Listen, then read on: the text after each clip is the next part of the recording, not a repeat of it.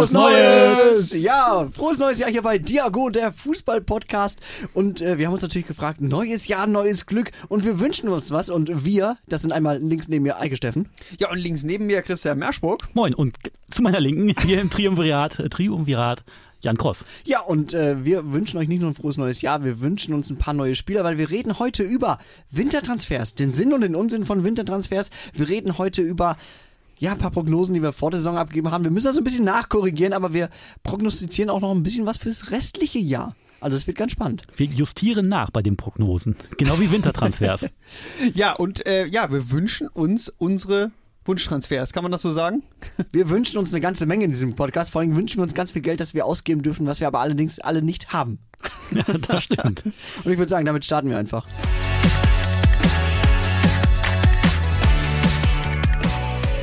Und wie immer geht es im Fußball eigentlich nur ums liebe Geld. Ja, das Wintertransferfenster, das läuft seit gestern, seit dem 1.1., beziehungsweise, ja doch, seit dem 1.1., ne? 1. Januar hat es geöffnet, läuft jetzt bis zum 31. Januar. Das heißt, man hat jetzt einen Monat lang Zeit, ein paar Spieler zu verpflichten. Und wir wollen uns, oder wir haben uns gefragt, macht das überhaupt Sinn? Ich habe mir das gerade wie so einen großen Bazar vorgestellt, wo die Türen geöffnet werden, irgendwie Oktoberfest, wenn das aufmacht und alle strömen rein mit ihren Notizbüchern und welche Spieler sie haben wollen. Und äh, ja, ja, ich, ich finde es eine berechtigte Frage, weil natürlich gerade jetzt auch äh, nach dieser WM, ich habe ein bisschen den Eindruck, dieses Wintertransferfenster könnte etwas ähm, aus den Fugen geraten vielleicht. Weil sich ein paar Leute in den Vordergrund gespielt haben oder weil sich zu viele verletzt haben. Äh, ja, schon beides vielleicht, ne? Also ich glaube, die einen oder anderen Vereine haben mit Verletzungen zu kämpfen. Hashtag FC Bayern. Ich habe da nicht gehört, ich habe gar nichts gehört. Ich höre einfach nicht zu. Ich sehe, dass du redest, aber ich höre dich nicht. Und dann gibt es irgendwelche Spieler die bei der WM, äh, drei, vier gute Spiele gemacht haben, dann für völlig überteuerte Summen nach England wechseln. Nur, dass es ja sonst immer im Sommer war und jetzt halt im Winter. Und wir haben uns mal gefragt, ähm, was spricht denn eigentlich so für Wintertransfers überhaupt? Und ich würde mal sagen, man kann nie so ein gutes Schnäppchen machen, wenn es um Nachwuchskicker geht. Ne? Also Spieler, die unbedingt Spielpraxis brauchen, die vielleicht auch schon mal gespielt haben, die aber rausrotiert wurden und die jetzt unbedingt ein bisschen mehr in den Rhythmus kommen müssen, die können auch an Vereine abgegeben werden und da, die können sich auch von Vereinen geleistet werden, die vielleicht eigentlich normalerweise sie sich niemals leisten könnten, sei es halt auch nur für eine halbjährige Laie. Finde ich eigentlich dann immer ganz interessant. Ist natürlich immer schwierig, in so einem halben Jahr irgendwie wirklich was zu bewegen. Ne? Das stimmt, ne? aber meistens sind ja auch dann ein bisschen talentiertere Kicker, die dann auch über den Tisch wechseln wenn sie halt im richtigen Verein nicht zum Zuge kommen. Ne? Also hat man auf jeden Fall so vielleicht einen Baustein für die Zukunft gelegt, der fühlt sich dann wohl und dann kann man den im Sommer vielleicht für kleines Geld dann auch trotzdem weiter verpflichten, weil er da nur einen Anschlussvertrag hat bei seinem Heimatverein. Das ist ja ganz gern so ein äh, bekanntes Modell, ne? dass man einen Spieler für, für ein halbes Jahr leiht, gerade so einen jungen Spieler, und der hat dann vielleicht nur noch ein Jahr Vertrag danach bei seinem ja, eigentlichen Verein oder er fühlt sich dann im halben Jahr da so wohl und sagt, oh, hier möchte ich eigentlich bleiben. Und äh, ja, oft sind ja auch so Kaufoptionen oder so dann mit drin. Also ähm, ja, ich finde, es ist immer eine gute Möglichkeit. Es ist immer so die Frage, also einerseits, man kriegt oft nur Spieler, die irgendwo auf der Bank sitzen. Andererseits, manchmal sind das halt eben diese jungen Spieler, wo du halt äh, als kleinerer Verein eine große Chance hast, die du im Sommer noch nicht hast, weil im Sommer der, der Spieler irgendwie noch im naiven Glauben ist, bei diesem Club durchsetzen zu können. Völlig Und in einem halben Jahr dann, genau, ihm die Augen geöffnet werden. Äh, also das ist definitiv ein Faktor, der äh, ja pro Wintertransfers äh, einzuordnen ist, finde ich. Und man kann, ihr habt es eben schon gesagt, Bayern zum Beispiel hat ja jetzt im Vorfeld und während der WM ein paar Verletzungen erlitten. Oder halt auch nach der WM, äh, wenn man auf Manuel Neuer schauen möchte. Man kann halt auf diese Verletzung reagieren. Also ne, so ein Kreuzband ist ja relativ schnell durch. Das heißt, der fehlt mindestens äh, ein halbes Jahr lang. Oder halt eben auch so ein Unterschenkel, der kann ja mal fix brechen, äh, gerade beim Skifahren. Das heißt, man hat jetzt die Möglichkeit zu sagen, okay, wir wollen jetzt aber nicht die ganze Rückrunde nur, in Anführungszeichen, mit Ulreich im Tor spielen, sondern wir gucken, dass wir jetzt da eine adäquate ja, neue, und wenn es eine Übergangsnummer 1 ist, dass man da nochmal ein bisschen was vornehmen kann. Man kann auch eine Feinjustierung vornehmen, gerade wenn man merkt, okay, im Sommer ist vielleicht doch der eine oder andere Verbindungsspieler gegangen und der wurde nicht adäquat ersetzt. Da kann man jetzt natürlich gucken und sagen, ich mache die Geldschatulle nochmal auf und hole mir jetzt einen Spieler, der da vielleicht nachbessern könnte. Also wie St. Pauli mit dem Brasilianer, der nachverpflichtet worden ist. Ja, wobei ich finde, Feinjustierung klingt immer so wie Tuning. So, man ist schon richtig gut, man muss aber noch ein bisschen was draufpacken. Aber ich finde, oft ist das halt so, man ist schon richtig schlecht und muss sich noch irgendwie retten. Ja, dann also, ist doch Nachjustierung und nicht Feinjustierung. Ja, Klingt genau, noch zu positiv. Wär, wär besser, ja, da müssen wir Kohlen aus dem Feuer holen. Weil ich habe mich schon mal gefragt, was wäre denn, wenn es, stell dir vor, es gäbe noch ein drittes Transferfenster und das ist nur eine Woche geöffnet und zwar vor Beginn der letzten fünf Spieltage. Was würde da vielleicht noch passieren? Also ich, bei Mittelfeldclubs vielleicht nicht so viel, aber bei welchen, die unten drin sind, die nochmal denken, okay, wir haben jetzt nur noch fünf Spiele und unsere letzte Chance, komm, alles Ersparte. Hier, Tönnies, verkauf, äh, wirf uns mit Geld zu. Wir brauchen noch einen Ailton wieder oder sowas. Und dann Warum doch Tönnies sagt doch nicht Kühne. Stell mal, dann steigst du doch noch ab. Ist ja auch so eine Gefahr, die so ein Wintertransferfenster birgt, zu sagen, okay, ich schmeiß mein Geld nochmal aus dem Fenster raus und es bringt ja nachher am Ende- am Ende dann doch nichts. Kann ja auch passieren, weiß man nicht. Und dann stehst du unten in der zweiten Liga. Aber der Spieler ist ja eh nicht mehr da. Ja, der Spieler ist dann schon wieder ganz schnell wieder weg. Äh, bleiben wir nochmal kurz was äh, in der Kategorie, was pro Transfers spricht. Ähm, vor Turnieren eigentlich für die Spieler immer ganz wichtig, Spielpraxis zu sammeln. Im Normalfall findet eine WM ja im Sommer statt. Gut, ist jetzt alles aktuell ein bisschen anders, aber die nächste EM, die findet hundertprozentig im Sommer statt. Das heißt, im nächsten Wintertransferfenster, also in einem Jahr, können dann die Spieler, die zu wenig Spielpraxis gesammelt haben und trotzdem noch auf den EM-Zug aufspringen möchten, doch noch in den Verein wechseln. Und es gibt noch die Nations League, Oh ja, bitte, die Nations für die League. man sich dann auch noch empfehlen muss. oh ja, Vielleicht. keine, keine glorreiche Karriere ohne Nations League. Entschuldigung, wie konnte ich das nur vergessen? Ja, Wichtig für den Lebenslauf, auf jeden Fall. Äh, ja, das stimmt. Das war ja in diesem Jahr dann eigentlich so ein bisschen das Sommertransferfenster, ne? Was so diesen Punkt angeht, so vor Turnieren noch Spielpraxis bekommen. Ähm, Habe ich jetzt gar nicht so in diesem Sommer das Gefühl gehabt, dass es Transfers gab, weil man unbedingt in Katar spielen wollte. Aber Robin, Robin Gosens wollte, aber Leverkusen dann Robin doch nicht. Gosens, stimmt, der, der hat sich äh, damit beschäftigt, äh, aber Aber im Sommer ist ja auch einfach dadurch, dass du diese ganze Vorbereitung so hast, ist einfach nicht diese, diese reine pure Verzweiflung zu spüren, wie im Winter einfach da ist auf dem Spielermarkt, weil man weiß, das wird in der Rückrunde halt auch nicht besser. Ich muss jetzt was tun, ich muss jetzt irgendwie was ändern. Julian Nagelsmann übrigens ein Riesenfan von Wintertransfers. Gut, hat auch immer bei Clubs trainiert, die sich Wintertransfers leisten können. Das heißt, er war jetzt weniger auf der abgebenden Seite. Aber er bringt einen ähm, Faktor hervor und hat meinem Zitat gesagt, dass er also einmal die Mannschaft noch ein bisschen durchmixt, das mag er ganz gerne, neue Hierarchien schafft, jeder muss sich beweisen und ganz wichtiger Faktor, worauf ich hinaus wollte, man gibt den Neuzugängen schon mal ein halbes Jahr lang Zeit, sich zu akklimatisieren. Das heißt, im Sommer wirst du ja reingeworfen, hast aber ein bisschen mehr Zeit. Im Winter wirst du reingeworfen, hast kaum Zeit. Aber wenn du sagst, ich nehme den jetzt schon mal als Vorgriff auf die neue Saison, ich verpflichte den direkt schon mal fix, dann kann der sich schon mal akklimatisieren und startet komplett angekommen in die neue Spielzeit. Finde ich total spannend, die Idee. Also wollte Jan Sommer tatsächlich Einspielzeit geben.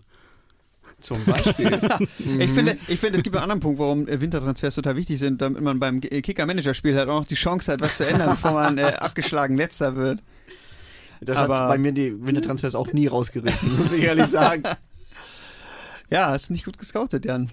Aber äh, ja, es gibt natürlich auch ähm, immer wieder Kritik an diesem Wintertransferfenster. Ähm, ich meine dazu, äh, einer der wichtigsten Punkte ist, äh, oder einer der, sag mal, stärksten Argumente, und das sieht man ja eigentlich jedes Jahr wieder, dass Wintertransfers oft auch doch relativ teuer sind. Deswegen gibt es im Winter ja meistens Leihtransfers. Und äh, feste Spielerwechsel, also wirklich mit Ablösesummen, gibt es eigentlich nur selten, ne? weil äh, kein Spieler oder kein Verein lässt da seinen Topspieler im Winter gehen. Also, Vor allem gibt nicht im, ich sag mal, im hohen Preissegment. Also ich sag mal über zweistellig plus.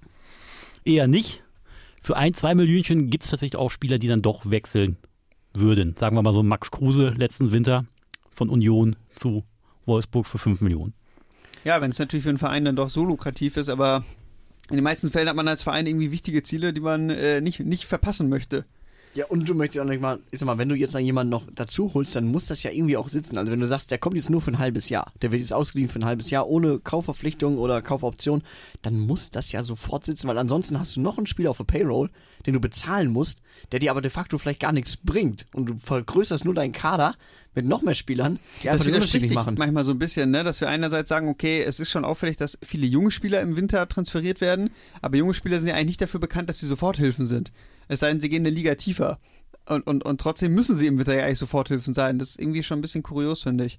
Ähm, Und ich finde es gerade für junge Spieler auch schwierig, weil du hast ja im Winter kaum Eingewöhnungszeit. Du hast ja diese, na, paar Wochen Pause. Je nachdem, wann man transferiert. Das heißt, wenn du jetzt Ende des Januars wechselst, läuft die Bundesliga ja schon wieder. Das heißt, du musst sofort funktionieren. Du hast keine Eingewöhnungszeit, du bist in einer fremden Stadt, gerade als junger Mensch kann das ja ganz schön belastend sein. Und dann kommt dieser Druck von außen und auch von innen, äh, dass man natürlich sofort im besten Fall funktionieren soll. Finde ich ziemlich schwierig, jetzt mal menschlich gesehen, weil ich finde, im Fußball werden äh, ja, Spieler ja oft einfach so als Maschinen dargestellt, die einfach funktionieren müssen. Äh, und ich glaube, dass es nicht so easy ist. Aber dafür gibt es ja die Integrationsbeauftragten, die den Großteil der Sachen dann denen abnehmen, den sie sonst vielleicht selber machen müssten. Also Wohnung suchen, vielleicht irgendwelche Hausratversicherungen nochmal abschließen, umschreiben und sowas. Dafür werden ja alles jetzt komplett schon durchweg betreut. Auch dann, sagen wir mal, die Spieler, die jetzt aus dem Ausland kommen, vielleicht nicht der deutschen Sprache mächtig sind. Gut, trotzdem ist ja dieser menschliche Faktor ja nicht einfach. Ja. Also ich glaube schon, dass, äh, dass das Fußball jetzt kein hartes Leben haben. Das wollte ich damit nicht sagen. Ich würde jetzt hier kein äh, Mitleid äh, ja, einfordern, aber ich glaube schon, dass es äh, ziemlich belastend sein kann. Ich frage mich auch so ein bisschen bei dieser menschlichen Komponente, wenn ich jetzt ein gesetzter Spieler bin, da kommt jetzt jemand Neues rein, stört mich das? Kann der vielleicht so ein bisschen der Störer sein, der da so reingeworfen wird? Warum wird dieser Spieler reingebracht, wenn ich doch eigentlich ganz gut war? Also Find nur wenn es einen selber betrifft auf der eigenen Position. Also ansonsten, ich glaube, wenn jetzt äh, ein Stürmer geholt wird und der Abwehrspieler sagt ja, okay, dann macht er für uns ein paar Tore, dann ist es wahrscheinlich nicht so ein störender Faktor, aber natürlich für die einzelne Person selber, die dann eben davon betroffen ist, dann kann es schon sein, dass man auch an den eigenen Fähigkeiten zweifelt. Man wird ja quasi dann, man bekommt ja jemanden vorgesetzt, der das dann besser machen soll als man selber. Aber es gibt ja schon auch Vereine, die dann im Winter bewusst nichts machen, weil sie mit der ganzen Mannschaft, auch mit dieser Teamchemie so zufrieden sind, dass sie ja nicht noch irgendeinen ja, neuen Führungsspieler da reinholen wollen, der vielleicht irgendwas durcheinander bringt. Also zum Beispiel Werder Bremen letztes Jahr im Aufstiegsjahr, die haben im Winter halt gar keinen Transfer getätigt und äh, waren ja damals noch nicht irgendwie so dominant vorne wie, äh, wie dann am Ende. Ähm, also das ergibt auch schon Sinn, manchmal auch nicht zu machen, aber glaub, man lag da aber auch daran, dass die Ole Werner in der Saison geholt haben. Der natürlich Das dann stimmt, die ja. Vorbereitung nicht mitgemacht hat und dann erstmal mit den Spielern gearbeitet hat, die er hatte und dann, ja. Aber haben gesagt, trotzdem ist es ja die einzige Chance, noch was zu korrigieren am Kader. Und wenn du es nicht machst und du steigst am Ende nicht auf, hätten die alle gesagt, aber was habt ihr auch nichts gemacht, seid ihr blöd? Also, Ich finde auch immer das Ziel, zu sagen, ich gehe in diese Winterpause, mache nichts, das ist äh, total her und total gut und äh, funktioniert aber auch nur so lange, bis ein Verein von außen kommt und äh, dem Topstürmer halt eben Flausen den Kopf setzt und sagt, guck mal hier, was du hier verdienen könntest und wo du hier spielen könntest. Und dann entsteht dieser Poker, dann entsteht diese Unruhe in so einem Verein und ich finde, es gibt nichts Schlimmeres, als wenn wochenlang, tagelang diese Unruhe herrscht und man weiß einfach nicht, geht er, geht er nicht. Und wenn er dann doch geht, dann kann es jetzt diesen Domino-Effekt kommen, weil Dein Topstürmer geht, du brauchst einen anderen Topstürmer, kaufst beim Konkurrenten weg. Dann braucht der ja wieder einen Topstürmer, kauft er beim nächsten Konkurrenten weg. ja, Oder eine geht immer, immer so weiter. Ich glaube, es ist auch naiv zu denken, dass nur weil ein Verein am Ende der Periode nichts macht, so wie zum Beispiel Werder letztes Jahr, dass sie die ganzen drei, vier Wochen die Füße stillhalten und im Urlaub sind. Also ich glaube, man, man hat ja trotzdem die ganze Zeit den Markt im Blick, man hat viel Kontakt mit Beratern, man versucht vielleicht doch irgendeinen Transfer zu machen, der passiert dann nicht, aber ähm, ich glaube, es gibt keinen Verein, der sich hinstellt und sagt, wir machen garantiert 100% gar nichts. Also, Faxgerät ausstöpseln. ja, Internet weg runter. und es geht in Urlaub und, und, dann den, war's und den. Router ausstöpseln. Ja, ganz wichtig, ganz wichtig. Wir haben die E-Mail nicht gekriegt. Genau. Oh. Schade auch. Was waren denn so die teuersten Wintertransfers? Interessanterweise Dortmund Alles- immer mit dabei. Dortmund immer mit dabei, Ne? Bundesliga, ja. immer Bundesliga und äh, immer raus aus der Bundesliga. Also Pulisic äh, ist für 64 Millionen vom BVB zu Chelsea gewechselt, blieb aber noch ein halbes Jahr. Aubameyang auch rund 64 Millionen vom BVB zu Arsenal. Ceco damals für 37 Millionen, erstmal jetzt nicht BVB, sondern von Wolfsburg zu Man City. Da habe ich ganz vergessen, dass der ja im Winter gegangen ist. Ja, ich auch. Also hatte ich nicht mehr so auf dem Schirm. Dann haben wir noch Draxler, der für 36 Millionen von Wolfsburg zu PSG gewechselt ist und Schürle für 32 Millionen von Wolfsburg zu Chelsea. Und ich finde, man sieht ganz gut, bei diesen unfassbar hohen Summen sind die wenigsten Transfers wirklich eingeschlagen. Also richtig als hundertprozentigen Erfolg würde ich verbuchen. verbuchen. Chico hat ziemlich gut funktioniert bei Man City. Aubameyang eigentlich auch. Aubameyang hat zu Anfang gut Ja, funktioniert danach bei nicht mehr, aber dann Ja, Und am Anfang das ganz auch gut, schon war ja wieder. auch dann lange Kapitän. Ich glaube, das, das schon. Aber ich glaube, ja, ich, äh, jeder Wolfsburger ist wahrscheinlich ganz klar pro Wintertransfers. weil da hat man ja unglaublich viel Geld mit eingenommen in, in den Wintermonaten. Äh, das ist schon überraschend, aber ja, interessant, dass es keinen so teuren Transfer in die Bundesliga dann hinein gab. Ähm, also auch eigentlich ein gutes Argument für die Bundesliga, die Wintertransferfenster, weil man einfach sehr viel Geld damit machen kann. Oder halt eben ein schreckliches Argument, weil du kriegst halt viel Geld, aber du weißt auch gar nicht vielleicht unbedingt, wen du in die Bundesliga locken sollst. Also ich finde es immer zie- ziemlich schwierig, wenn du so einen Spieler mitten in der Saison verlierst. Ich meine, das waren ja alle Spieler, die in der Saison jeweils einen ziemlich großen Stellwert hatten der, für den jeweiligen Verein. Also so ein Schürle zum Beispiel, auch ein Ceco. Die ersetzt du nicht mal eben eins zu eins, mal eben so. Und nicht mal eben als VfL Wolfsburg, der dann doch Nee. irgendwie eine begrenzte Strahlkraft hat, international gesehen. Es gab übrigens auch einen teuren Transfer in die Bundesliga hinein im Winter. Hab mal geguckt. Das war äh, Dani Olmo, der ist für 29 Millionen von Zagreb zu Leipzig gewechselt. Gut, aber auch da kann Aber das war auch eher so ein Leute- Vorgriff auf die nächste Saison. Das war so diese Kategorie Vorgriff, genau. Ich habe gerade noch mal kurz die, die, die Übersicht offen. Also es gab dann auch ein paar in die Bundesliga. Nein, Hertha BSC zum Beispiel auch zu, zugeschlagen mit Toussaint und äh, Piontek jeweils für 25 Millionen. Das sind auch so die Kategorie, wir haben jetzt auf einmal Geldtransfers. Und wir haben Panik. Wir müssen jetzt was machen. Aber Toussaint ist doch erst im Sommer dann gekommen. Das war auch wieder ein Vorgriff auch mit ein Vorgriff, Ausleihe. ja, stimmt, ja. Mit Laie tatsächlich vorher. Der ist noch, erst noch geblieben in Frankreich und kam dann im, ja. im Sommer. Aber wenn wir mal jetzt mal auf dieses Transferfenster schauen, wir sind ja auch alle Fußballfans von Vereinen, haben wir uns natürlich auch so ein bisschen Gedanken gemacht, was für Wintertransfers würden wir uns vielleicht für unseren Verein wünschen. Und Christian, du hast ähm, doch einen relativ großen Namen, finde ich, aufgeschrieben für den BVB. Ja, Äh, den ich aber Spieler- schon seit drei Jahren hier in der, Ich kann es in der Sendung der propagiere und äh, immer, Häufig gefallen, ja. Ja. vor allem, wenn wir über das Derby gesprochen haben, Ajax gegen PSV. Immer Cody Gakpo. Den Ja. hätte ich gerne beim Dortmunder auf dem Flügel spielen sehen, aber es kam ein Marco Rose, der lieber mit zwei Mittelstürmern arbeiten wollte und dann wurde halt ein Daniel Mahlen verpflichtet, der zu dem Zeitpunkt ein bisschen besser performt hat, aber nur wirklich minimal besser, aber einfach gar nicht in die Dortmunder Philosophie so richtig reingepasst hat mit dem, was er da abgeliefert hat. Cody Gakpo war zu dem Zeitpunkt schlanke 14 Millionen günstiger ungefähr und hat aber tatsächlich bessere Werte. Auch jetzt diese Saison ja in 14 Ligaspielen schon 9 Tore geschossen und 12 vorbereitet, also 21 Scorerpunkte in 14 Spielen. Hat natürlich seinen Marktwert jetzt ein bisschen gesteigert, dadurch, dass er eben so gut performt und auch bei der Weltmeisterschaft auch drei Türchen geschossen hat. Aber trotzdem wäre das mein Wunschtransfer, den ich gerne bei den Dortmundern sehen würde, auch vielleicht mit Blick auf die kommende Saison, wo wir dann vielleicht mal mit einer Flügelzange spielen können. Hat aber natürlich bei PSV, habe hab ich gerade gesehen, noch Vertrag bis 2026. Also es wäre wahrscheinlich auch ein sehr teurer Transfer. Ist Ja. mal wahrscheinlich bei 60, 70 Millionen bestimmt, oder? Ja, aber wir verkaufen ja Bellingham für 150, dann passt das ja wieder. Dann wäre das wieder drin, das stimmt. Äh, ähm, interessanter Transfer wäre, dass ich sehe den gefühlt irgendwie so in der Premier League nächstes Jahr. Ähm, aber ja, Ich mal kann es sehen. mir auch irgendwie leider nicht vorstellen. Nee, aber wir, wir reden über Wunschtransfer. Wir reden über Wir Wunsch- Wunschtransfers, Wunschtransfers, genau. Eben, und es ist, es ist jetzt kurz nach Weihnachten und wir hatten alle unsere dicken Wunschzettel und äh, jetzt packen wir unsere äh, Wintertransfer-Wunschzettel aus. Und Nico Schulz würdest du abgeben, steht hier, Christian. Ja, spielt ja eh nicht mehr. Also Oder kann, wieso kann, das denn? kann, kann weg, bringt keine Leistung mehr. sagen, also schlechte Spiele hat er jetzt ja nicht gemacht. Da durfte er nicht ran. Richtig, also hat aber auch wie, nie wirklich so ins System reingepasst. Eigentlich auch fast schon wie ein Rafael Guerrero, der eigentlich auch kein Linksverteidiger ist. Der wahrscheinlich jetzt auch vielleicht im Wintertransferfenster äh, gehen wird und wo dann nachgelegt werden wird. Ein Rami Benzebaini schwirrt im Raum herum. Könnte aber auch dann sein, dass äh, Benzebaini im Sommer kommt und dann Guerrero geht auf die Insel oder so. Aber Nico Schulz muss einfach weg, Störfaktor. Ja, ja, auch außerhalb des Platzes nicht ganz so ruhig um Nico Schulz. Hier steht, äh, steht wohl eine Reihe, Laie nach Italien im Raum und ich frage mich so ein bisschen, wer zur Hölle sollte ihn aufnehmen? Lazio Rom war letzt, letztes Ja gut, Mal im Sommer jeden dran. gefühlt. Ja, so. Also, also da ist die moralische Instanz sehr, sehr gering bei Lazio Rom.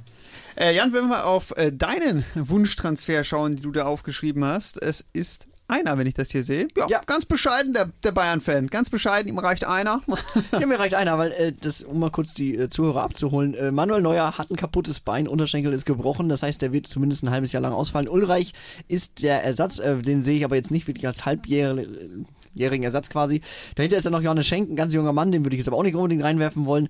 Das heißt, Bayern hat ein paar Optionen und ich glaube, das Kind Alexander Nübel ist in den Brunnen gefallen. Ich glaube nicht, dass der zurückkommt. Ich Ganz glaube nicht, dass der, Brunnen. ich glaube nicht, dass der glücklich wird bei Bayern, hat auch keinen ähm, ähm, Kontakt zum Torwarttrainer jetzt im letzten halben Jahr gehabt.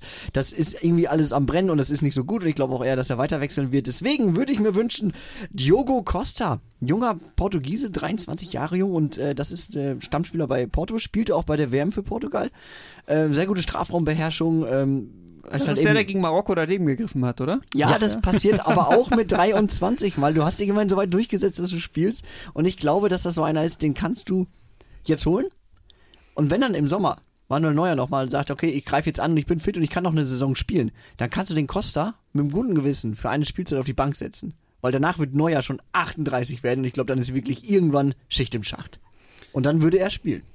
Ja, Mein also wir sind uns einig, die Bayern müssen auf der Torwartposition in Qualität irgendwie investieren und wenn man sich mal so den Bundesliga-Transfermarkt anguckt, sind da auch nicht so viele interessante Torhüter. Jan Sommer kursiert so ein bisschen das Gerücht, aber so perspektivisch gesehen ist, so- gibt Sommer jetzt auch nicht so viel her. Der Nee. einzige aus der Bundesliga, der interessant wäre, wäre irgendwie Kobel, finde ich, wo ich sage, der könnte vielleicht den nächsten Sprung zu den Bayern machen, aber ansonsten in der Bundesliga Das fände ich wieder sehr, sehr witzig, muss ich ehrlich sagen, wenn sie von Dortmund den heute wegkaufen würden. Ja, oder du holst den gestandenen, arrivierten Spieler wie Robin Zentner. Oder Marc Flecken, Nationalspieler. Aber Ja. wird Freiburg auch nicht machen. Aber ich glaube, da irgendwo fehlt mir, also ich finde Marc Flecken finde ich super zum Beispiel, aber ich glaube, mir fehlt da irgendwo so ein Stück weit diese Bayern-Qualität, wenn ich Das es mal so Top-Niveau am nenne. Ende, ja. Genau, wen würde ich gerne loswerden? Äh, zwei Spieler, Bunazar, den werden wir aber einfach nicht los. Es ist egal, was jemand, da kannst du auf den Kopf stellen. Äh, es gibt einfach keinen Markt für ihn. Aber es sind ja Wunschtransfers, Jan. Genau, genau. Äh, von mir aus auch zu Lazio rum. Mein Gott, warum nicht? Und, und dann haben wir noch Marcel Sabitzer, der an sich nicht schlecht ist in seinem zweiten Jahr bei Bayern auch wirklich äh, viel besser spielt in seiner, als in seiner ersten Spielzeit. Allerdings Bayern ja im defensiven Mittelfeld ja mit Kimmich und Goretzka sehr gut besetzt und dahinter braucht eigentlich Rhein Gravenberg unbedingt Spielzeit und die klaut ihm jetzt Ja, kriegt der er böse nicht. Sabitzer. Kriegt er ja nicht. Und es gibt doch immer Weil wieder ja Konrad Gerüchte Leimer kommt. um Konrad Ja, Leimer. und das kommt ja auch noch. Äh, dann äh, spätestens da kann man mit Leimer und Sabitzer, die könnte man einfach tauschen, oder? Geht Sabitzer zurück? Fänd, zu Leipzig? also wäre eigentlich eine relativ charmante Lösung, ne? Ja, aber ob das Marco Rose will bei Leipzig, ist ja die andere Frage. Ne? Ja, das kann man sich als Spieler dann auch nicht unbedingt aussuchen. Aber Marcel Sabitzer finde ich eigentlich hat sich ganz gut entwickelt, aber also hat sich stabilisiert bei Bayern, fand ich jetzt so. Aber Ja, es ist Meckern auf sehr hohem Niveau. Ich weiß, das ist auch alles sehr hypothetisch gesprochen. Es ist ja einfach nur, ich sag mal, nicht gegen Sabitzer, sondern für Gravenberg gedacht. also, du wünschst dir keinen Mittelstürmer? Doch, eigentlich schon, aber ich dachte, wenn ich das hier aufbringe, dann, dann werde ich wieder nur aufs, ausgelacht. Also ich hätte natürlich schon gerne noch einen zweiten Mittelstürmer, ja? Also einen richtigen Mittelstürmer. Also so ein Ko- Kolomouani oder ein Markus ja, Thuram. sowas zum Beispiel, hätte ich auch ich gedacht. fand, Markus Thuram ist für mich einer der Gewinner der Weltmeisterschaft, weil ich fand den unfassbar gut, wenn er kam. Ich fand den richtig gut. Auch bei Und Gladbach schon. Kolo auch natürlich unfassbar gut.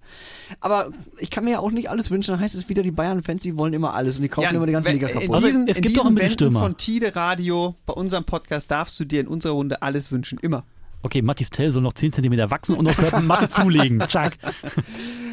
Du Eike. dürftest dir auch Robert Lewandowski zurückwünschen. Nee, will ich gar nicht. Alles gut, alles gut. Nein, nein, nein. Ich bin da, irgendwo ist jeder Mensch eitel und stolz und nö, nö, der soll mal schön in Barcelona machen, was er möchte. Lass uns doch lieber mal auf deinen Verein gucken, Eike. Wen wünschst du dir denn so und warum ist es ein Ersatz für Vuskovic?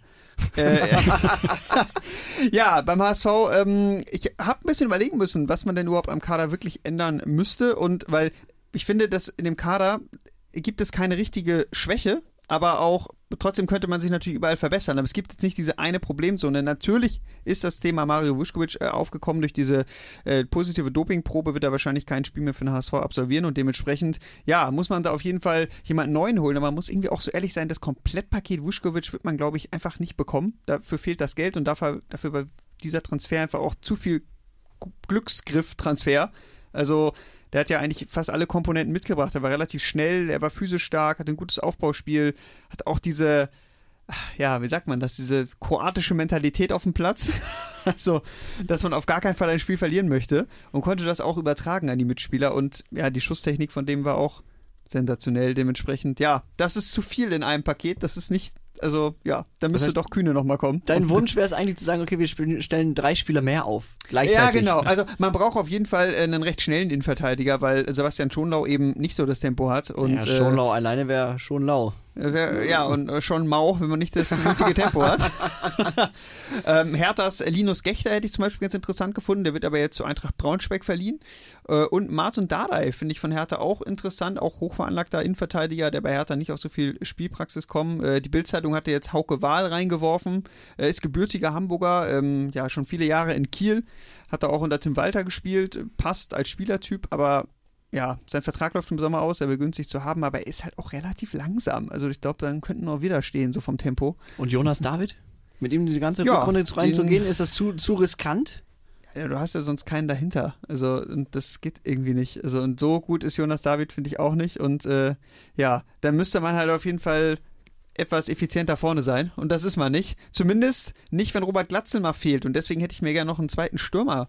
Ähm, Ja, zweite. Liga darf man zwei Wünsche äußern, ne? Ich wollte gerade sagen, der Herr hat zwei Ja, Wünsche. ich habe zwei Wünsche. Ach Wenn ja? eure Vereine so gut sind, ich habe mir gedacht, es ist Zeit, sich das zu wünschen. Da wünsche ich mir auch was. Und äh, ja, es ist natürlich ein sehr illusorischer äh, Wunsch, weil äh, jeder Stürmer, der potenziell kommen könnte, weiß, wenn Robert Glatzel fit ist, wird er immer spielen. Und äh, dann ist es etwas schwierig, glaube ich, da einen Ersatz zu finden. Aber Robert Glatzel hat zweimal, war so ein bisschen angeschlagen. Einmal gegen St. Pauli und einmal auch gegen ähm, Magdeburg war das.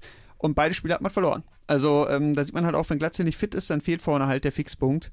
Ähm, man schlägt die meisten Flanken der Liga und das schlägt man ja nicht grundlos, sondern weil da vorne jemand steht. Man könnte ja Simon Terodde wieder anfragen, ob er nicht in die zweite Liga zurück will. Habe ich auch schon gedacht, weil äh, ich glaube, es ist deutlich geworden, erste Liga ist dann doch nicht so seins, oder? Nee, nicht sein, nicht sein Metier, nicht sein Geläuf. Ja.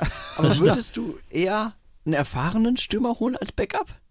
Ich würde Oder gerne du einen jungen Jungen Mann holen. Ich habe einen Namen hier mal raufgeschrieben, aber ich habe nicht viel von ihm gesehen. Aber Finn Lakenmacher von 1860 erinnert von seiner Statur und sein, mit seinen langen blonden Haaren bis an Erling Haaland. Das ist der Haaland Münchens. Oh Gott. ähm, ist allerdings erst seit Sommer bei 1860. Ist natürlich auch dritte Liga. Er hat da auch, sag mal, nur sechs Tore gemacht, aber er hat halt dieses Tempo, Kopfballstärke, ist erst 22. Ähm, Und er sieht aus wie Erling Haaland. und ich meine, er ist der deutsche Haaland. Ne? Ein Er ist der Haaland erschienen. Ja, ich, ich weiß nicht, ich finde so als Backup-Stürmer, ich, ich träume immer noch von der Zeit, wo Bayern damals äh, so, so ein Lewandowski und Mandzukic, oder? Genau, genau diese beide Kombination, diese Kombination fand ich Weltklasse, weil du hast nur 18 Minuten lang als Innenverteidiger gegen, gegen Lewandowski geackert und wenn du es geschafft hast, kein Gegentor zu kassieren, Da kommt dann kommt Mario. Mandzukic und gibt dir erstmal schön Ellbogen ins Gesicht. Weißt, fürchterlich, Katastrophe, ich hatte so die Schnauze voll. Ja, Also sowas finde ich immer gut, dass du so, einen- so, einen- so einen nickeligen Ersatzmann hast. Ich sehe halt aber weder Mandzukic noch Lewandowski beim HSV, von daher, ich glaube, man muss sich ein bisschen davon lösen. Man kann halt nicht auf jeder Position doppelt äh, aufgestellt sein, deswegen ähm, einfach müssen wir einfach alle die Daumen drücken, dass Robert Glatze fit bleibt. Da würde Ja, ich jetzt oder-. Wout Weghorst. Bevor die in die Türkei geht, lieber schön nach Hamburg. Ja, mit seinen 10 Millionen, die er wahrscheinlich in der Türkei kriegt, oder weiß ich nicht, aber wenn der, wenn der für, für ein laues Sümmchen spielt, für ein kleines Taschengeld, dann darf er gerne kommen. Inzwischen ist ja die Impfpflicht nicht mehr so da, also vielleicht kommt er zurück. Stimmt, Das sage ich. hätte ja so ein paar moralische Fragen, die ich Wout Weghorst stellen würde, bevor ich ihn unter, unter Vertrag nehme.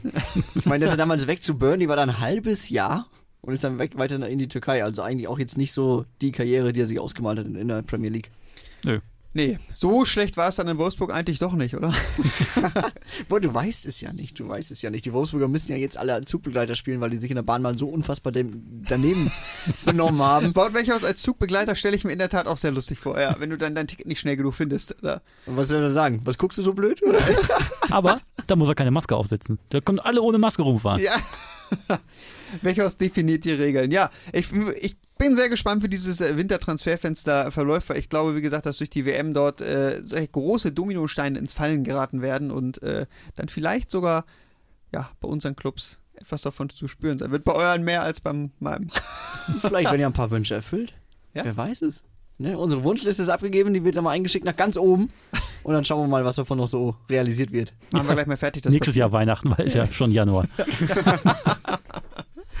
Lass uns mal rüberschwenken. Wir haben in dem Podcast, bevor diese Spielzeit begann, mal so ein paar Prognosen abgegeben. Und jetzt haben wir gesagt, so, neues Jahr beginnt eigentlich ein guter Zeitpunkt, mal auf unsere Prognosen zu schauen und zu gucken, was ich eigentlich alles falsch getippt habe.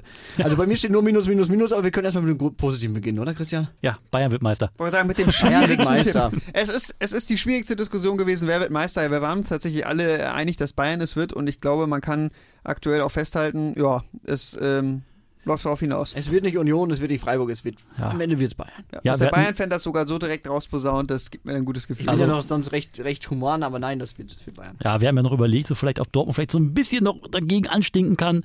Meine Tendenz war 51, 49 für Bayern. Das sehe ich inzwischen auch nicht mehr so.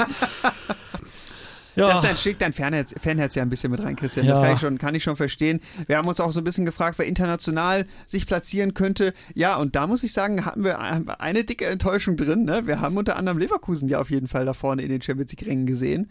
Ja. Und äh, die waren, ja, ich glaube, lange nicht von der Champions League so weit entfernt wie, wie in diesem Jahr. aber wir hatten auch Leipzig äh, auch vorne mit drin, aber die waren ja auch sehr schlecht gestartet. Also theoretisch hätten wir zwei Nieten gehabt, wenn Leipzig nicht den Trainer rausgeschmissen hätte und dann doch noch die Kurve gekriegt hätte. Ja, Freiburg hatten wir im Dunstkreis für das internationale Geschäft gesehen. Da waren wir wenigstens so, zumindest in der Tendenz, in der Tendenz. richtigen Richtung unterwegs. Keine komplette Niete, oder? Ne? Nee. Europa League haben wir gesagt, ja, Gladbach, Frankfurt, Wolfsburg. Ja, also Frankfurt Erwartung erfüllt. Union und Freiburg komplett übertroffen. Wolfsburg und Gladbach, siebter und achter, die klopfen zumindest an. Ne? Ist, ist in Reichweite. Also das ist jetzt Schlagdistanz, die sind teilweise nur ein, zwei Punkte weg. Also das kann man auf jeden Fall sagen, da haben wir eine gute Tendenz abgeliefert. Es sind ja auch erst 15 Spieltage rum. Es gibt ja noch 17 weitere. Äh, Was ich 19, ganz- 19 weitere. 19. Was ich interessant finde, ist, bei den Absteigern haben wir alle, bei einem Club waren wir uns alle einig und das ist nicht Schalke, sondern das ist Augsburg. Ja, und die sind 14. momentan. Und ich, ich finde es komisch, dass wir uns alle einig waren, dass Augsburg runtergeht. Ein Verein, der seit gefühlt 800 Jahren sich irgendwie immer in der Bundesliga hält, mit irgendwelchen komischen 1-0-Siegen oder so. Äh, wobei die dieses Jahr doch für etwas Spektakel sorgen.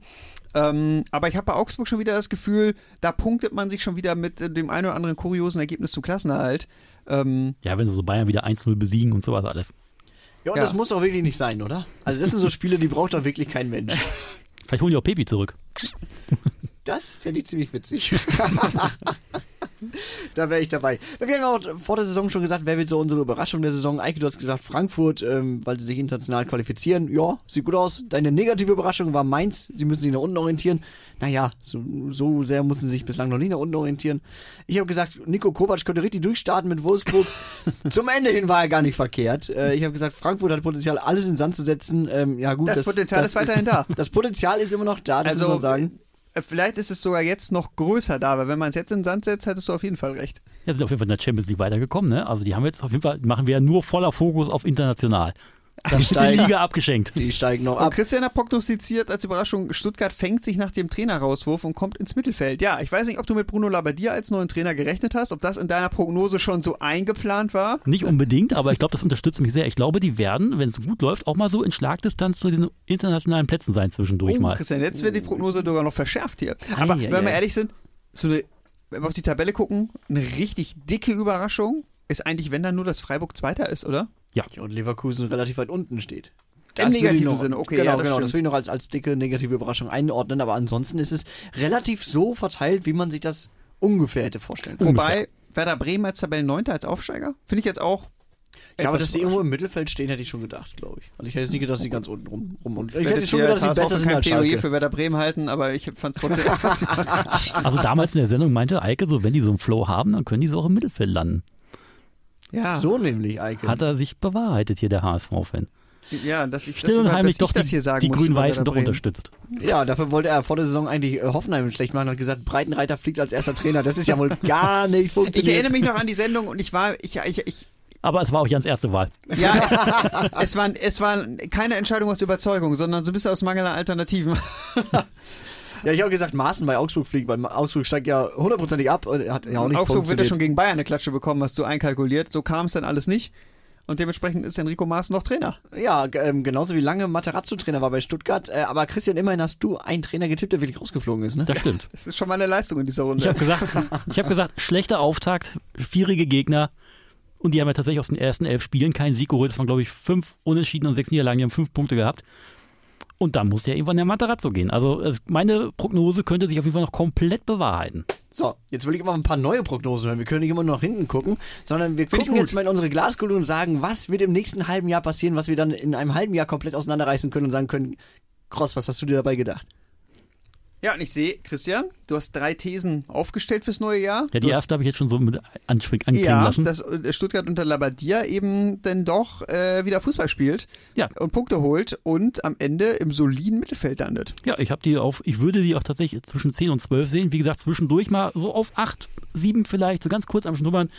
Und dann kommt am Ende doch der Anbruch, äh, Einbruch, wo sie dann auf 10, 12 austrudeln auf jeden Fall. Aber ich glaube, Bruno holt das Potenzial aus den Spielern raus und bringt das wirklich auf die Platte. Wenn die jetzt nochmal den Trainer wechseln, aber am Ende trotzdem im Mittelfeld landen, ist deine Prognose dann auch richtig, oder? Nee, dann nicht, aber die wechseln ja auch nicht mehr, weil Bruno kann nur Rückrunde. Also, Ja, und dann hast du noch gesagt, Freiburg spielt Champions League nächste Saison. ja, Würde das, ich interessant. unterschreiben. Könnte, könnte passieren, ne? Das wird, wird wahrscheinlich auch passieren. Also Rizzo Doran, Vincenzo Grifo, wenn die alle so weiter liefern und Michael dann noch ist natürlich ja, äh, Dann hast du immer noch einen Petersen auf der Bank, der immer noch ein Türchen machen kann, auch wenn er jetzt gefühlt schon 35 ist, ist aber Wir gar reden nicht. aus meiner Sicht größtenteils vom Bundesliga-Durchschnitt. Der reicht, also nee, Grifo würde ich jetzt mal hervorheben und Doan, aber Gregoritsch und Petersen, ich bin gespannt, ja. Und du sagst, das ist aber jetzt keine große Überraschung. Die Nee. These möchte ich eigentlich gar nicht vorlesen. Nee, die lassen wir auch weg. Ja. dann lese ich sie vor. Bayern wird Meister steht hier. Oh wow, also trotz der Ausfälle von Hernandez und Neuer wird Bayern Meister. Das finde ich Das gut. ist, das ist, die, das ist Aber- auf jeden Fall die spekulativste äh, These. Das ist aber darauf gefußt, dass Bayern ja theoretisch immer nur mit einem 16-Mann-Kader spielt. Ja. Und jetzt sind auf jeden Fall zwei weg, beziehungsweise drei, wenn du Sadio Mane auch noch mit dabei nimmst. Also haben die eigentlich nur 13 fitte Spieler für die erste Elf. Und dann trotzdem Meister zu werden, finde ich respektabel. Das stimmt. Aber es kommt bestimmt noch der eine oder andere im Winter. Mal schauen. Jan Kross, du hast dir gedacht, welche Mannschaft könnte ich groß einschätzen? Oh, ich nehme einfach Bayerns Angstgegner. Borussia Mönchengladbach startet unter Daniel Farke durch und kommt ins internationale Geschäft. Ja. Bin ich von überzeugt, weil ich glaube einfach, dass äh, Daniel Farke ein ziemlich geiler Typ ist, ein ziemlich guter Trainer ist und ich glaube, dass der jetzt in der Rückrunde nochmal richtig äh, da Feuer machen wird und ich glaube, dass Gladbach sich fürs internationale Geschäft qualifizieren wird. Und ich würde mich sehr freuen für die Gladbacher. Wie ist das eigentlich mit Bo Svensson gemeint, dass er die Chance erhält, woanders Trainer Ja, das zu sein? habe ich mich auch wird, gefragt. Hast wird du er rausgeschmissen oder Nee, wird er abgeworben? Das ist ja, das ist ja, wir haben es so überschrieben mit Thesen für das neue Jahr. Und ich kann mir vorstellen, dass er im Sommer abgeworben wird, dass Ah. er sagt, okay, sicherer ähm, Klassenerhalt mit Mainz geschafft, Haken dran. Reicht denn jetzt aber auch hier? Ich bin eigentlich zu gut für das, was das hier alles passiert. Ich kann eigentlich noch viel, viel mehr. Und ich glaube auch, dass der noch höhere Projekt Aufgaben. Neuaufbau Schalke 04. Ich weiß nicht, ob das ein Schritt nach vorne Okay, ist oder ob das, ob das eher, ob du dich damit eigentlich deine Karriere so ein bisschen ins Sand setzt. ja, wenn, du wenn Pech hast. Christian Heidel wieder Manager bei Schalke wird und ihn dann zurückholt, man weiß Aber es ja die nicht. These finde ich auch sehr spannend. Ähm, du hast doch geschrieben, Jürgen Klopps Zeit in Liverpool neigt sich dem Ende. Ja. entgegen.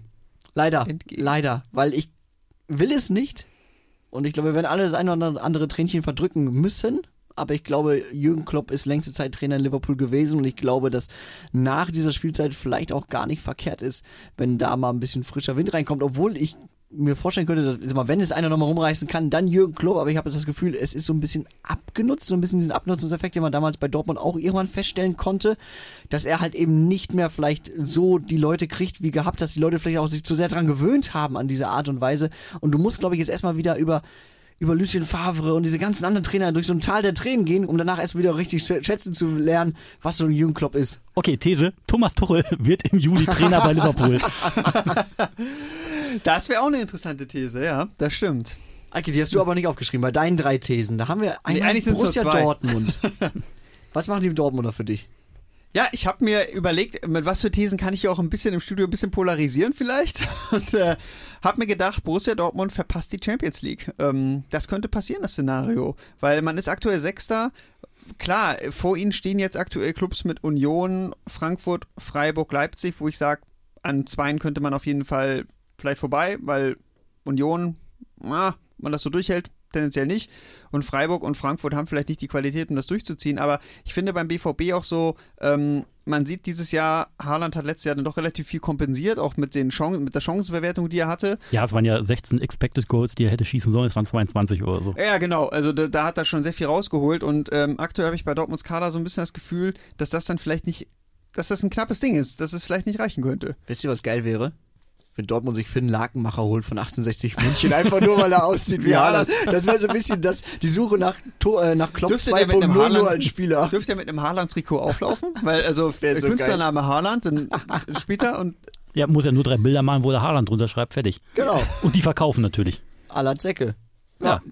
Könnte funktionieren. Äh, deine zweite These, Eike. Ähm, Frankfurt und Freiburg dürfen von der Champions League träumen. Ja, das hängt dann so damit zusammen, dass äh, wenn Dortmund es verpassen würde, müsste jemand anderes Champions League spielen. Und äh, Irgendjemand muss es ja da, machen. da ne? würde ich die dann mit reinnehmen und bei Frankfurt kann ich mir das wirklich gut vorstellen und dann verkauft man im Sommer Kolomoani für 130 Millionen nach England und äh, ja, Vollkommen zu Recht, aber auch. und Michael Gregoritsch wird dann seiner Satz in Frankfurt. Martin Hinteregger wird zurückgeholt. Der ist ja jetzt in seiner, in seiner äh, Freizeitliga quasi, ist er ja Stürmer und äh, trifft äh, wie am. Ja, 17 Tore in Fließband. 16 Spielen, hat aber auch 15 Kilo zugenommen. Er meinte, für die Klasse genau richtig, aber mehr darf es auch nicht werden. hat auch noch von, von einer Vorbildrolle für Kinder gesprochen, ne? wo ich Ja. mir bei, bei, bei Hinteregger sowieso immer frage, wie er das genau meint. Also ironisch oder ernst. Aber gut. Ja, wenn die österreichische Jugend mit 14 ans Bier herangeführt wird, ist er ein Vorbild. Dann ist er ein gutes Vorbild. Äh, ja, ich habe noch eine letzte These. Äh, Manuel Neuers Tage als Nummer 1 bei den Bayern sind gezählt. Äh, ja, weil ich mal, also ich fand, er hat jetzt nicht so eine Bomben-Hinrunde bisher gespielt. Jetzt fällt er aber auch lange aus und Bayern ist ja einfach gezwungen, sich jetzt mit der Torwartposition irgendwie auseinanderzusetzen und das hängt jetzt davon ab, wen sie holen, ne? Also Ich finde es ich find es ja schwierig. Ich habe es ja vorhin auch schon angesprochen mit Neuer. Also, wen würdest du denn holen? Würdest du einen Jungen holen? Würdest du den Nübel zurückholen? Oder würdest du einen holen, wo du sagst, okay, der ist jetzt schon irgendwie Mitte 20, Ende 20, der performt sofort? Ich Super. weiß nicht, ob, ob die Bayern vielleicht auch ähm, eine gewisse Verbindung zu Manuel Neuer haben und ihn jetzt nicht einen jungen, aufstrebenden, hochtalentierten Keeper vor die Nase setzen wollen. Aber ich weiß auch nicht, wie lange Neuer Vertrag hat, ehrlich gesagt. Aber ähm, Ich glaube bis 24. Ja, eigentlich würde ich diese Chance jetzt nutzen. Bayern muss sich auf der Torwartposition neu aufstellen und ich finde die Idee von dir eigentlich ganz gut. Nicht jetzt einen 34-jährigen Jesus äh, Navas, nee, nicht Jesus Navas. Keller Navas. Keller Jesus Navas. äh, sondern äh, irgendwie zu sagen, man holt einen, ein aufstrebenden internationales großes Torwarttalent und äh, ja, ich weiß nicht, ob Manuel Neuer dann noch wieder die Nummer 1 wird. Also, ganz kurz, Manuel Neuer hat seinen Vertrag jetzt im Sommer noch verlängert bis 2024. Habe ich auch recht. Also im letzten Sommer. Ja, dann kann er ja die Pokalspiele machen. Also ich glaube, mit Neuer ist halt eben so, eine, so ein Problem, ähm, weil er natürlich auch von sich aus sagt, ich setze mich nicht auf die Bank. Ist jetzt aber bald irgendwann in so einem Alter, wo man sagen muss, ja, dann wird es aber halt auch schwierig, weil du musst ja auch als FC Bayern gucken, wie kannst du dich für die Zukunft aufstellen. Und man hat an diversen Fällen gesehen, Michael Rensing zum Beispiel, dass äh, einfach äh, über Jahre im Hintergrund nur aufbauen und einfach reinwerfen nicht funktioniert. Ich glaube nicht, dass Bayern diesen Fehler nochmal machen wird. Und ich kann mir auch, also diesen jungen Torhüter fände ich schon interessant zu sagen, okay, wir holen uns jetzt einen jungen Torhüter. Man muss ja auch eingestehen, dass Manuel Neuer momentan ein bisschen weit weg ist von der Weltklasse. Er spielt immer noch auf einem guten, oder sehr guten Niveau, aber bei der WM hätte er auch, ich sag mal, zwei, drei Tore verhindern können, wenn er das Torwartspiel richtig durchgezogen hätte. Also das Spiel äh, gegen Japan, wo er auf spitzen Winkel das Tor äh, reinkriegt auf, äh, ins kurze Eck, wo er einfach sich komplett wegdreht, anstatt den Körper groß zu machen, das hat er früher nicht gemacht. Also und der Reklamierarm war auch nicht mehr da. Also die Frische hat gefehlt. Ja. Ich glaube, wir sind uns aber wahrscheinlich einig, dass der nächste große Torwart bei den Bayern wahrscheinlich nach langer Zeit mal wieder kein deutscher Keeper sein wird, oder? Also mir fällt kein deutscher Keeper Es sei denn, man ein, holt jetzt der, doch noch Marc-André Ter Stegen zurück oder also zurück nach Deutschland oder äh, holt Kevin Trapp aus Frankfurt, aber ähm, Ja, aber Kevin Trapp zum Beispiel könnte ich mir nicht vorstellen, weil A, irgendwie zu alt und, äh, und, und B, dann auch nicht. Ich, ich unterstelle Kevin Trapp immer so ein bisschen, dass er nicht die Klasse hat, die ihm andere Leute immer unterstellen. Äh, und der ich glaube, braucht halt Dauerfeuer. Bei Bayern kriegt er kein Dauerfeuer. Ja, einmal das und ich glaube halt irgendwie auch, die, die, die größten Zeiten sind, sind auch vorbei. Das macht jetzt keinen Sinn, äh, kurzfristig äh, Kevin Trapp zu holen für ein halbes Jahr, weil am Ende wird dann doch wieder neuer spielen. Ja, Deswegen brauchst du auch keinen Sommer. Ja, Sommer ist halt eben so eine, so eine Zwickmühle, weil Sommer könntest du bekommen. Das ist ja auch so eine Sache, glaube ich. Weil Bayern möchte natürlich wahrscheinlich auch nicht zu viel Geld ausgeben jetzt im Winter. Aber ich glaube, wir sind uns alle einig, dass das mit Nübel nichts mehr wird, oder? Nee, ich glaube nicht. Also wenn, muss man jetzt wirklich irgendeinen talentierten Spieler mit Migrationshintergrund holen, ja, sage also ich mal. entweder du holst jetzt einen wirklich nur für ein halbes Jahr, das wäre dann ein älterer Keeper, oder du holst halt einen mit perspektivischer Lösung, das wäre dann theoretisch Nübel, aber ich sehe ihn halt irgendwie nicht perspektivisch bei Bayern im Tor. Also irgendwie, wenn ich die, das ganze Konstrukt ist irgendwie viel zu zerstritten. Aber ist Nübel nicht auch schon jetzt 26? Ja, aber- 26. Aber ich finde es vom Alter her noch okay. Aber ich glaube, beim Nübel wäre das ein Klassiker, der kommt. Es funktioniert so semi-gut bis gut. Dann kommt Neuer zurück und spielt doch wieder. Und dann geht dieser ganze Streit von vorne los, weil Nübel dann auf der Bank sitzt auf einmal und alle sagen, nee, das war so aber nicht abgesprochen. Also ich bin wirklich unfassbar gespannt, wer die Rückrunde bei Bayern München im Tor stehen wird. Und ich finde, das ist eigentlich ein ganz gutes Ende, oder? Ja. Ja, ich glaube, wir können uns auf eine spannende Transferperiode freuen und vielleicht ist die Hälfte von unserem ganzen Gesagten auch schon wieder absoluter Kokolores, weil wir natürlich im Dezember diese Aufzeichnung haben und ihr hört diese Sendung erst im Januar und dann habt ihr alle was zu lachen. ist einfach auch nicht verkehrt. Ich bedanke mich vielmals äh, bei Eike Steffen Ja, es hat Spaß gemacht. Ich bedanke mich natürlich auch bei Christian. Bitte, bitte. Und natürlich Jan Cross. und damit wünsche ich euch einen wunderschönen Fußballmonat.